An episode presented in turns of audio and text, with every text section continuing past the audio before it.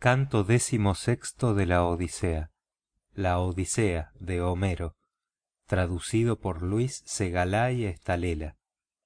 Canto décimo-sexto reconocimiento de ulises por telémaco. No bien rayó la luz de la aurora ulises y el divinal porquerizo encendieron fuego en la cabaña y prepararon el desayuno.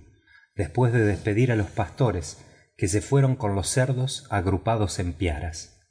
Cuando telémaco llegó a la majada los perros ladradores le halagaron sin que ninguno ladrase.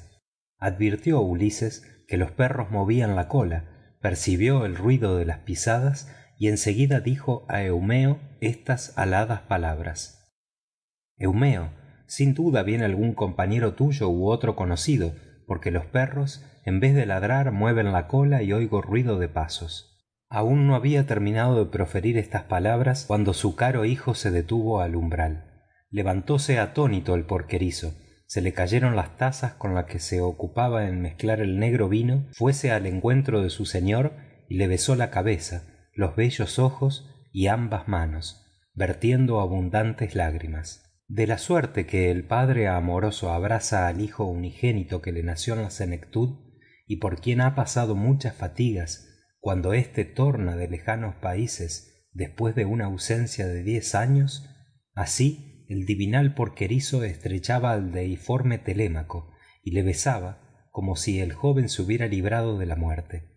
Y sollozando estas aladas palabras le decía has vuelto telémaco mi dulce luz. No pensaba verte más desde que te fuiste en la nave a pilos. Mas ea entra hijo querido para que se huelgue mi ánimo en contemplarte ya que estás en mi cabaña recién llegado de otras tierras. Pues no vienes a menudo a ver el campo y los pastores sino que te quedas en la ciudad. Tanto te place fijar la vista en la multitud de los funestos pretendientes. Respondióle el prudente telémaco. Así lo haré abuelo que por ti vine por verte con mis ojos y saber si mi madre permanece todavía en el palacio o ya alguno de aquellos varones se casó con ella y el lecho de ulises no habiendo quien yazca en él está por las telarañas ocupado.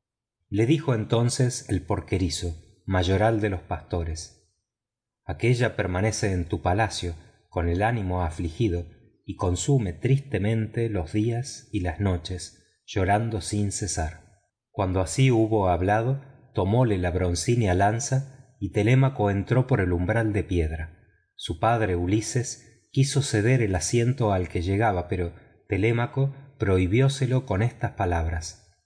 Siéntate huésped que ya hallaremos asiento en otra parte de nuestra majada y está muy próximo el varón que ha de prepararlo. Así le dijo y el héroe tornó a sentarse. Para telémaco el porquerizo esparció por tierra ramas verdes y cubriólas con una pelleja en la cual se acomodó el caro hijo de ulises. Luego sirvióles el porquerizo platos de carne asada que habían sobrado de la comida de la víspera. Amontonó diligentemente el pan en los canastillos vertió en una copa de yedra vino dulce como la miel y sentóse enfrente del divinal ulises. Todos echaron mano a las viandas que tenían delante. Y ya satisfecho el deseo de comer y de beber telémaco habló de este modo al divinal porquerizo. Abuelo de dónde te ha llegado este huésped cómo los marineros lo trajeron a ítaca quiénes se precian de ser pues no me figuro que hayan venido andando. Y tú le respondiste así porquerizo eumeo. Oh hijo de todo voy a decirte la verdad. Se precia de tener su linaje en la espaciosa creta y dice que ha andado vagabundo por muchas de las poblaciones de los mortales porque su hado así lo dispuso. Ahora llegó a mi establo huyendo del bajel de unos tésprotos y a ti te lo entrego. Haz por él lo que quieras pues se gloría de ser tu suplicante. Contestóle el prudente telémaco. Eumeo en verdad que me produce gran pena lo que has dicho. Cómo acogeré en mi casa al forastero yo soy joven y no tengo confianza en mis manos para rechazar a quien lo injurie. Y mi madre trae en su pecho el ánimo indeciso entre quedarse a mi lado y cuidar de la casa por respeto al lecho conyugal y temor del dicho de la gente o irse con quien sea el mejor de los aqueos que la pretenden en el palacio y le haga más donaciones. Pero ya que ese huésped llegó a tu morada le entregaré un manto y una túnica vestidos muy hermosos le daré una espada de doble filo y sandalias para los pies y le enviaré adonde su corazón y su ánimo prefieran. Y si quieres cuídate de él teniéndolo en la majada que yo te enviaré vestidos y manjares de toda especie para que coma y no os sea gravoso ni a ti ni a tus compañeros. Mas no he de permitir que vaya allá a juntarse con los pretendientes cuya malvada insolencia es tan grande para evitar que los ahieran y me causen un grave disgusto pues un hombre por fuerte que sea nada consigue revolviéndose contra tantos que al fin han de resultar más poderosos díjole entonces el paciente divinal ulises oh amigo puesto que es justo que te responda se me desgarra el corazón cuando te oigo hablar de las iniquidades que según decís maquinan los pretendientes en tu palacio contra tu voluntad diciendo cuál eres. Dime si te sometes voluntariamente o te odia quizás la gente del pueblo a causa de lo revelado por una deidad. Por acaso te quejas de tus hermanos pues con la ayuda de éstos cualquier hombre pelea confiadamente aunque sea grande la lucha que se suscite. Ojalá que con el ánimo que tengo gozara de tu juventud y fuera hijo del eximio ulises o ulises en persona que vagando tornase a su patria pues aún hay esperanza de que así suceda. Cortárame la cabeza un varón enemigo si no me convertía entonces en una calamidad para todos aquéllos encaminándome al palacio de ulises laertíada y si con estar yo solo hubiera de sucumbir entre la multitud de los mismos más querría recibir la muerte en mi palacio que presenciar continuamente esas acciones inicuas huéspedes maltratados siervas forzadas indignamente en las hermosas estancias el vino exhausto y los pretendientes comiendo de temerario modo sin cesar y por una empresa que no ha de llevarse a cumplimiento. Respondióle el prudente telémaco oh forastero voy a informarte con gran sinceridad. No me hice odioso para que se airara conmigo todo el pueblo ni tampoco he de quejarme de los hermanos con cuya ayuda cualquier hombre pelea confiadamente aunque sea grande la lucha que se suscite pues el saturnio hizo que fueran siempre unigénitos los de mi linaje. Arcesio engendró a laertes su hijo único éste no engendró más que a mi padre ulises y ulises después de haberme engendrado a mí tan solamente dejóme en el palacio y no disfrutó de mi compañía. Por esto hay en mi mansión innumerables enemigos.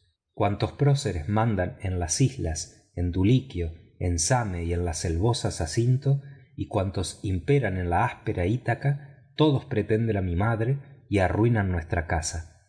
Mi madre ni rechaza las odiosas nupcias ni sabe poner fin a tales cosas y aquéllos comen y agotan mi hacienda y pronto acabarán conmigo mismo. Mas el asunto está en manos de los dioses. Y ahora tú abuelo ve aprisa y dile a la discreta penélope que estoy salvo y que he llegado de pilos. Yo me quedaré aquí y tú vuelve inmediatamente que se lo hayas participado pero a ella sola y sin que ninguno de los aqueos se entere pues son muchos los que maquinan en mi daño cosas malas y tú le respondiste así por querizo eumeo entiendo hágome cargo lo mandas a quien te comprende. Mas ea habla y dime con sinceridad si me iré de camino a participárselo al infortunado laertes el cual aunque pasaba gran pena por la ausencia de ulises iba a vigilar las labores y dentro de su casa comía y bebía con los siervos cuando su ánimo se lo aconsejaba. Pero dicen que ahora desde que te fuiste en la nave a pilos no come ni bebe como acostumbraba ni vigila las labores antes está sollozando y lamentándose y la piel se le seca en torno a los huesos. Contestóle el prudente telémaco muy triste es pero dejémoslo aunque nos duela que si todo se hiciese al arbitrio de los mortales escogeríamos primeramente que luciera el día del regreso de mi padre. Tú vuelve así que hayas dado la noticia y no vagues por los campos en busca de aquél pero encarga a mi madre que le envíe escondidamente y sin perder tiempo la esclava despensera y ésta se lo participará al anciano. Dijo y dio prisa al porquero quien tomó las sandalias y atándoselas a los pies se fue a la ciudad. No dejó minerva de advertir que el porquerizo eumeo salía de la majada y se acercó a ésta transfigurándose en una mujer hermosa alta y entendida en primorosas labores. Paróse al umbral de la cabaña y se le apareció a ulises sin que telémaco la viese ni notara su llegada pues los dioses no se hacen visibles para todos. Mas ulises la vio y también los canes que no ladraron sino que huyeron dando gañidos a otro lugar de la majada. Hizo minerva una señal con las cejas. La entendió el divino ulises y salió de la cabaña trasponiendo el alto muro del patio. Detúvose luego ante la deidad y oyó a minerva que le decía laertíada de jovial linaje ulises fecundo en recursos habla con tu hijo y nada le ocultes para que después de tramar cómo daréis la muerte y el hado a los pretendientes os vayáis a la ínclita ciudad que yo no permaneceré mucho tiempo lejos de vosotros deseosa como estoy de entrar en combate. Dijo minerva y tocándole con la varita de oro le cubrió el pecho con una túnica y un manto limpio y le aumentó la talla y el vigor juvenil. El héroe recobró también su color moreno se le redondearon las mejillas y ennegreciósele el pelo de la barba. Hecho esto la diosa se fue y ulises volvió a la cabaña. Viole con gran asombro su hijo amado el cual se turbó volvió los ojos a otra parte por si aquella persona fuese alguna deidad y le dijo estas aladas palabras oh forastero te muestras otro en comparación de antes pues se han cambiado tus vestiduras y tu cuerpo no se parece al que tenías. Indudablemente debes de ser uno de los dioses que poseen el anchuroso cielo pues sénos propicio a fin de que te ofrezcamos sacrificios agradables y áureos presentes de fina labor. Apiádate de nosotros contestóle el paciente divinal ulises. No soy ningún dios por qué me confundes con los inmortales soy tu padre por quien gimes y sufres tantos dolores y aguantas las violencias de los hombres. Diciendo así besó a su hijo y dejó que las lágrimas que hasta entonces había detenido le cayeran por las mejillas al suelo. Mas telémaco como aún no estaba convencido de que aquél fuese su padre respondióle nuevamente con estas palabras. Tú no eres mi padre ulises sino un dios que me engaña para que luego me lamente y suspire aún más que un mortal no haría tales cosas con su inteligencia a no ser que se le acercase un dios y lo transformara fácilmente y a su antojo en joven o viejo. Poco ha eras anciano y estabas vestido miserablemente mas ahora te pareces a los dioses que habitan el anchuroso cielo. Replicóle el ingenioso ulises. Telémaco no conviene que te admires de tan extraordinaria manera ni que te asombres de tener a tu padre aquí dentro pues ya no vendrá otro ulises que ese soy yo tal como ahora me ves que habiendo padecido y vagado mucho torno en el vigésimo año a la patria tierra. Lo que has presenciado es obra de minerva que impera en las batallas la cual me transforma a su gusto porque puede hacerlo y unas veces me cambia en un mendigo y otras en un joven que cubre su cuerpo con hermosas vestiduras. Muy fácil es para las deidades que residen en el anchuroso cielo dar gloria a un mortal o envilecerle. Dichas estas palabras se sentó. Telémaco abrazó a su buen padre entre sollozos y lágrimas. A entrambos les vino el deseo del llanto y lloraron ruidosamente plañendo más que las aves águilas o buitres de corvas uñas cuando los rústicos les quitan los hijuelos que aún no volaban. De semejante manera derramaron aquéllos tantas lágrimas que movían a compasión. Y entregados al llanto los dejara el sol al ponerse si telémaco no hubiera dicho repentinamente a su padre en qué nave los marineros te han traído acá a ítaca padre amado quiénes se precian de ser pues no creo que hayas venido andando díjole entonces el paciente divinal ulises yo te contaré oh hijo la verdad. Trajéronme los feacios navegantes ilustres que suelen conducir a cuantos hombres arriban a su tierra. Me transportaron por el ponto en su velera nave mientras dormía y me dejaron en ítaca habiéndome dado espléndidos presentes bronce oro en abundancia y vestiduras tejidas que se hallan en una cueva por la voluntad de los dioses y he venido acá por consejo de minerva a fin de que tramemos la muerte de nuestros enemigos. Mas ea enumérame y descríbame los pretendientes para que sabiendo yo cuántos y cuáles son medite en mi ánimo irreprochable si nosotros dos nos bastaremos contra todos o será preciso buscar ayuda. Respondióle el prudente telémaco oh padre siempre oí decir que eres famoso por el valor de tus manos y por la prudencia de tus consejos. Pero es muy grande lo que dijiste y me tienes asombrado que no pudieran dos hombres solos luchar contra muchos y esforzados varones pues aquéllos no son una decena justa ni dos tan solamente sino muchos más y pronto vas a saber el número. De duliquio vinieron cincuenta y dos mozos escogidos a los que acompañan seis criados. Otros veinticuatro mancebos son de same de zacinto hay veinte jóvenes aqueos y de la misma ítaca doce todos ilustres y están con ellos el heraldo medonte un divinal aedo y dos criados peritos en el arte de trinchar. Si cerramos con todos los que se hallan dentro no sea que ahora que has llegado pagues de una manera bien amarga y terrible el propósito de castigar sus demasías. Pero tú piensa si es posible hallar algún defensor que nos ayude con ánimo benévolo contestóle el paciente divinal ulises. Voy a decirte una cosa atiende y óyeme. Reflexiona si nos bastarán minerva y el padre júpiter o he de buscar algún otro defensor. Respondióle el prudente telémaco. Buenos son los defensores de que me hablas aunque residen en lo alto en las nubes que ellos imperan sobre los hombres y los inmortales dioses. Díjole a su vez el paciente divinal ulises no permanecerán mucho tiempo apartados de la encarnizada lucha. Así que la fuerza de marte ejerza el oficio de juez en el palacio entre los pretendientes y nosotros. Ahora tú apenas se descubra la aurora vete a casa y mézclate con los soberbios pretendientes. Y a mí el porquerizo me llevará más tarde a la población transformado en viejo y miserable mendigo. Si me ultrajaren en el palacio sufre en el corazón que tienes en el pecho que yo padezca malos tratamientos. Y si vieres que me echan arrastrándome en el palacio por los pies o me hieren con saetas sopórtalo también. Mándales únicamente amonestándolos con dulces palabras que pongan fin a sus locuras mas ellos no te harán caso que ya les llegó el día fatal.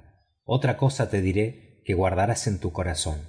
Tan luego como la sabia minerva me lo inspire te haré una señal con la cabeza. Así que la notes llévate las marciales armas que hay en el palacio colócalas en lo hondo de mi habitación de elevado techo y engaña a los pretendientes con suaves palabras cuando echándolas de menos te pregunten por las mismas.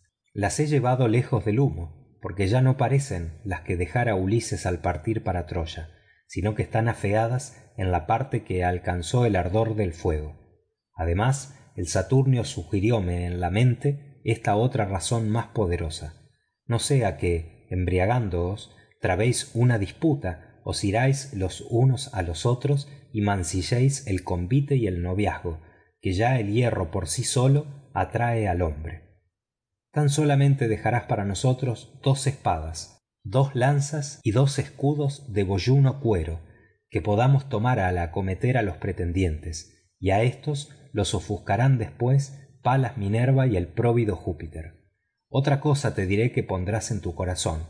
Si en verdad eres hijo mío y de mi sangre ninguno oiga decir que ulises está dentro ni lo sepa laertes ni el porquerizo ni los domésticos ni la misma penélope sino solos tú y yo procuremos conocer la disposición en que se hallan las mujeres y pongamos a prueba los esclavos para averiguar cuáles nos honran y nos temen en su corazón y cuáles no se cuidan de nosotros y te desprecian a ti siendo cual eres. Repúsole su preclaro hijo. Oh padre figúrome que pronto te será conocido mi ánimo que no es la pobreza de espíritu lo que me domina mas no creo que lo que propones haya de sernos ventajoso y te invito a meditarlo. Andarás mucho tiempo y en vano si quieres probar a cada uno yéndote por los campos mientras aquéllos muy tranquilos en el palacio devoran nuestros bienes orgullosa e inmoderadamente. Yo te exhorto a que averigües cuáles mujeres te hacen poco honor y cuáles están sin culpa pero no quisiera ir a probar a los hombres por las majadas sino dejarlo para más tarde en el supuesto de que hayas visto verdaderamente alguna señal enviada por júpiter que lleva la égida. Así éstos conversaban.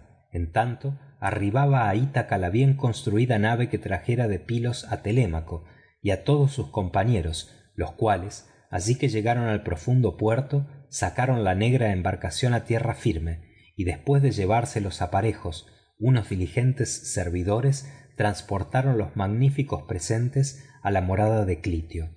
Luego enviaron un heraldo a la casa de ulises que diese nuevas a la prudente penélope de cómo telémaco estaba en el campo y había ordenado que el bajel navegase hacia la ciudad para evitar que la ilustre reina sintiendo temor en su corazón derramara tiernas lágrimas.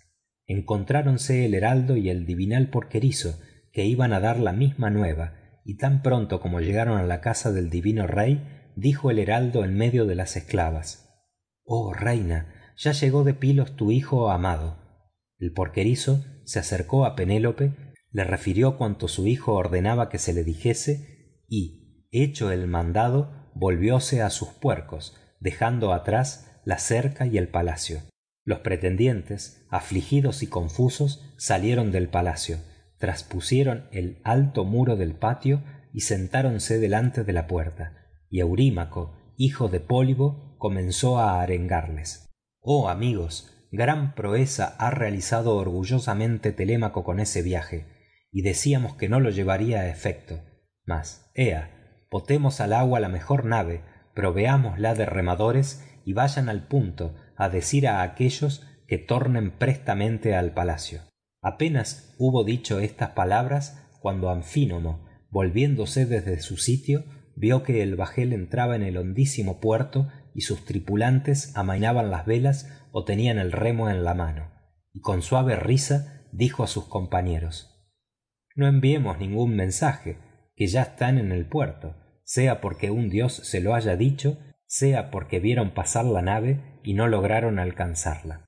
Así habló. Levantáronse todos fuéronse a la ribera del mar sacaron en el acto la nave a tierra firme y los diligentes servidores se llevaron los aparejos. Seguidamente se encaminaron juntos al ágora no dejando que se sentase con ellos ningún otro hombre ni mozo ni anciano y antinoo hijo de eupites hablóles de esta suerte. Ah cómo las deidades libraron del mal a ese hombre. Durante el día los atalayas estaban sentados en las ventosas cumbres sucediéndose sin interrupción y después de ponerse el sol jamás pasamos la noche en tierra firme pues yendo por el ponto en la velera nave hasta la aparición de la divinal aurora acechábamos la llegada de telémaco para aprisionarle y acabar con él y en tanto lo condujo a su casa alguna deidad. Mas tramemos algo ahora mismo para que le podamos dar deplorable muerte no sea que se nos escape pues se me figura que mientras viva no se llevarán a cumplimiento nuestros propósitos ya que él sobresale por su consejo e inteligencia y nosotros no nos hemos congraciado totalmente con el pueblo. Ea antes que telémaco reúna a los aqueos en el ágora y opino que no dejará de hacerlo sino que guardará su cólera y levantándose en medio de todos les participará que tramamos contra él una muerte terrible sin que lográramos alcanzarle. Y los demás en oyéndolo no han de alabar estas malas acciones. Quizás nos causen algún daño y nos echen de nuestra tierra y tengamos que irnos a otro país. Prevengámosle con darle muerte en el campo lejos de la ciudad o en el camino.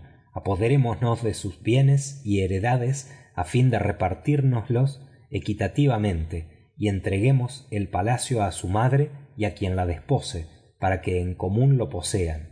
Y si esta proposición os desplace y queréis que telémaco viva y conserve íntegros los bienes paternos de hoy más no le comamos en gran abundancia. Reunidos todos aquí las agradables riquezas. Antes bien pretenda cada cual desde su casa a penélope solicitándola con regalos de boda y cásese ella con quien le haga más presentes y venga designado por el destino. Así habló. Todos enmudecieron y quedaron silenciosos hasta que les arengó el preclaro hijo del rey niso aretíada anfínomo que había venido de la herbosa duliquio abundante en trigo estaba a la cabeza de los pretendientes y era el más grato a penélope porque sus palabras revelaban buenos sentimientos. Este pues les arengó con benevolencia diciendo oh amigos yo no quisiera matar de tal suerte a telémaco que es grave cosa destruir el linaje de los reyes sino consultar primeramente la voluntad de las deidades. Si los decretos del gran júpiter lo aprobaren yo mismo lo mataría exhortándoos a todos a que me ayudarais mas si los dioses nos apartaren de este propósito os invitaría a que desistierais. De tal manera se expresó anfínomo y a todos les plugo lo que dijo. Levantáronse en seguida fuéronse a la casa de ulises y en llegando tomaron asiento en pulimentadas sillas. Entonces la prudente penélope decidió otra cosa mostrarse a los pretendientes que se portaban con orgullosa insolencia pues supo por el heraldo medonte el cual había escuchado las deliberaciones que en el palacio se tramaba la muerte de su propio hijo. Fuese hacia la sala acompañándola sus esclavas. Cuando la divina entre las mujeres hubo llegado a donde estaban los pretendientes paróse ante la columna que sostenía el techo sólidamente construido con las mejillas cubiertas por espléndido velo e increpó a antinó diciéndole de esta suerte. Antinó poseído de insolencia urdidor de maldades dicen en el pueblo de ítaca que descuellas sobre los de tu edad en el consejo y en la palabra mas no eres ciertamente cual se figuran. Desatinado por qué estás maquinando cómo dar a telémaco la muerte y el destino y no te cuidas de los suplicantes los cuales tienen por testigo a júpiter no es justo que traméis males los unos contra los otros. Acaso ignoras que tu padre vino acá huido con gran temor del pueblo hallábase éste muy irritado contra él porque había ido en conserva de los piratas tafios a causar daño a los tésprotos nuestros aliados y querían matarlo y arrancarle el corazón y devorar sus muchos y agradables bienes. Pero ulises los contuvo e impidió que lo hicieran no obstante su deseo y ahora te comes ignominiosamente su casa pretendes a su mujer intentas matarle el hijo y me tienes grandemente constritada. Mas yo te requiero que ceses ya y mandes a los demás que hagan lo propio. Respondióle eurímaco hijo de pólibo hija de icario discreta penélope cobra ánimo y no te preocupes por tales cosas. No hay hombre ni lo habrá ni nacerá siquiera que ponga sus manos en tu hijo telémaco mientras yo viva y vea la luz acá en la tierra. Lo que voy a decir llevárase al cabo. Presto su negruzca sangre correría en torno de mi lanza. Muchas veces ulises el asolador de ciudades tomándome sobre sus rodillas me puso en la mano carne asada y me dio a beber rojo vino. Por esto telémaco me es caro sobre todos los hombres y le exhorto a no temer la muerte que pueda venirle de los pretendientes que la enviada por los dioses es inevitable. Así le habló para tranquilizarla pero también maquinaba la muerte de telémaco. Y penélope se fue nuevamente a la espléndida habitación superior donde lloró por ulises su querido esposo hasta que minerva la de los brillantes ojos le difundió en los párpados el dulce sueño al caer de la tarde el divinal porquerizo volvió junto a ulises y su hijo los cuales habían sacrificado un puerco añal y aparejaban la cena.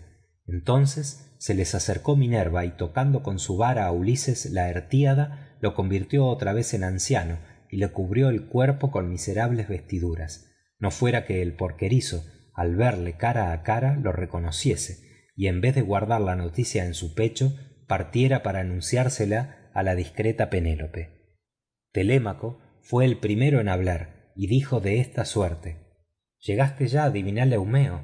Qué se dice por la población están en ella de regreso de la emboscada los soberbios pretendientes o me acechan aún esperando que torne a mi casa tú le respondiste así porquerizo eumeo. No me cuidé de inquirir ni de preguntar tales cosas mientras anduve por la ciudad pues tan luego como di la noticia incitóme el ánimo a venirme a toda diligencia. Encontróse conmigo un heraldo diligente nuncio de tus compañeros que fue el primero que le habló a tu madre. También sé otra cosa que he visto con mis ojos. Al volver cuando ya me hallaba más alto que la ciudad en el cerro de mercurio vi que una velera nave bajaba a nuestro puerto y en ella había multitud de hombres y estaba cargada de escudos y de lanzas de doble filo. Creí que serían aquéllos mas no puedo asegurarlo. Así se expresó. Sonrióse el esforzado y divinal telémaco y volvió los ojos a su padre recatándose de lo que viera el porquerizo.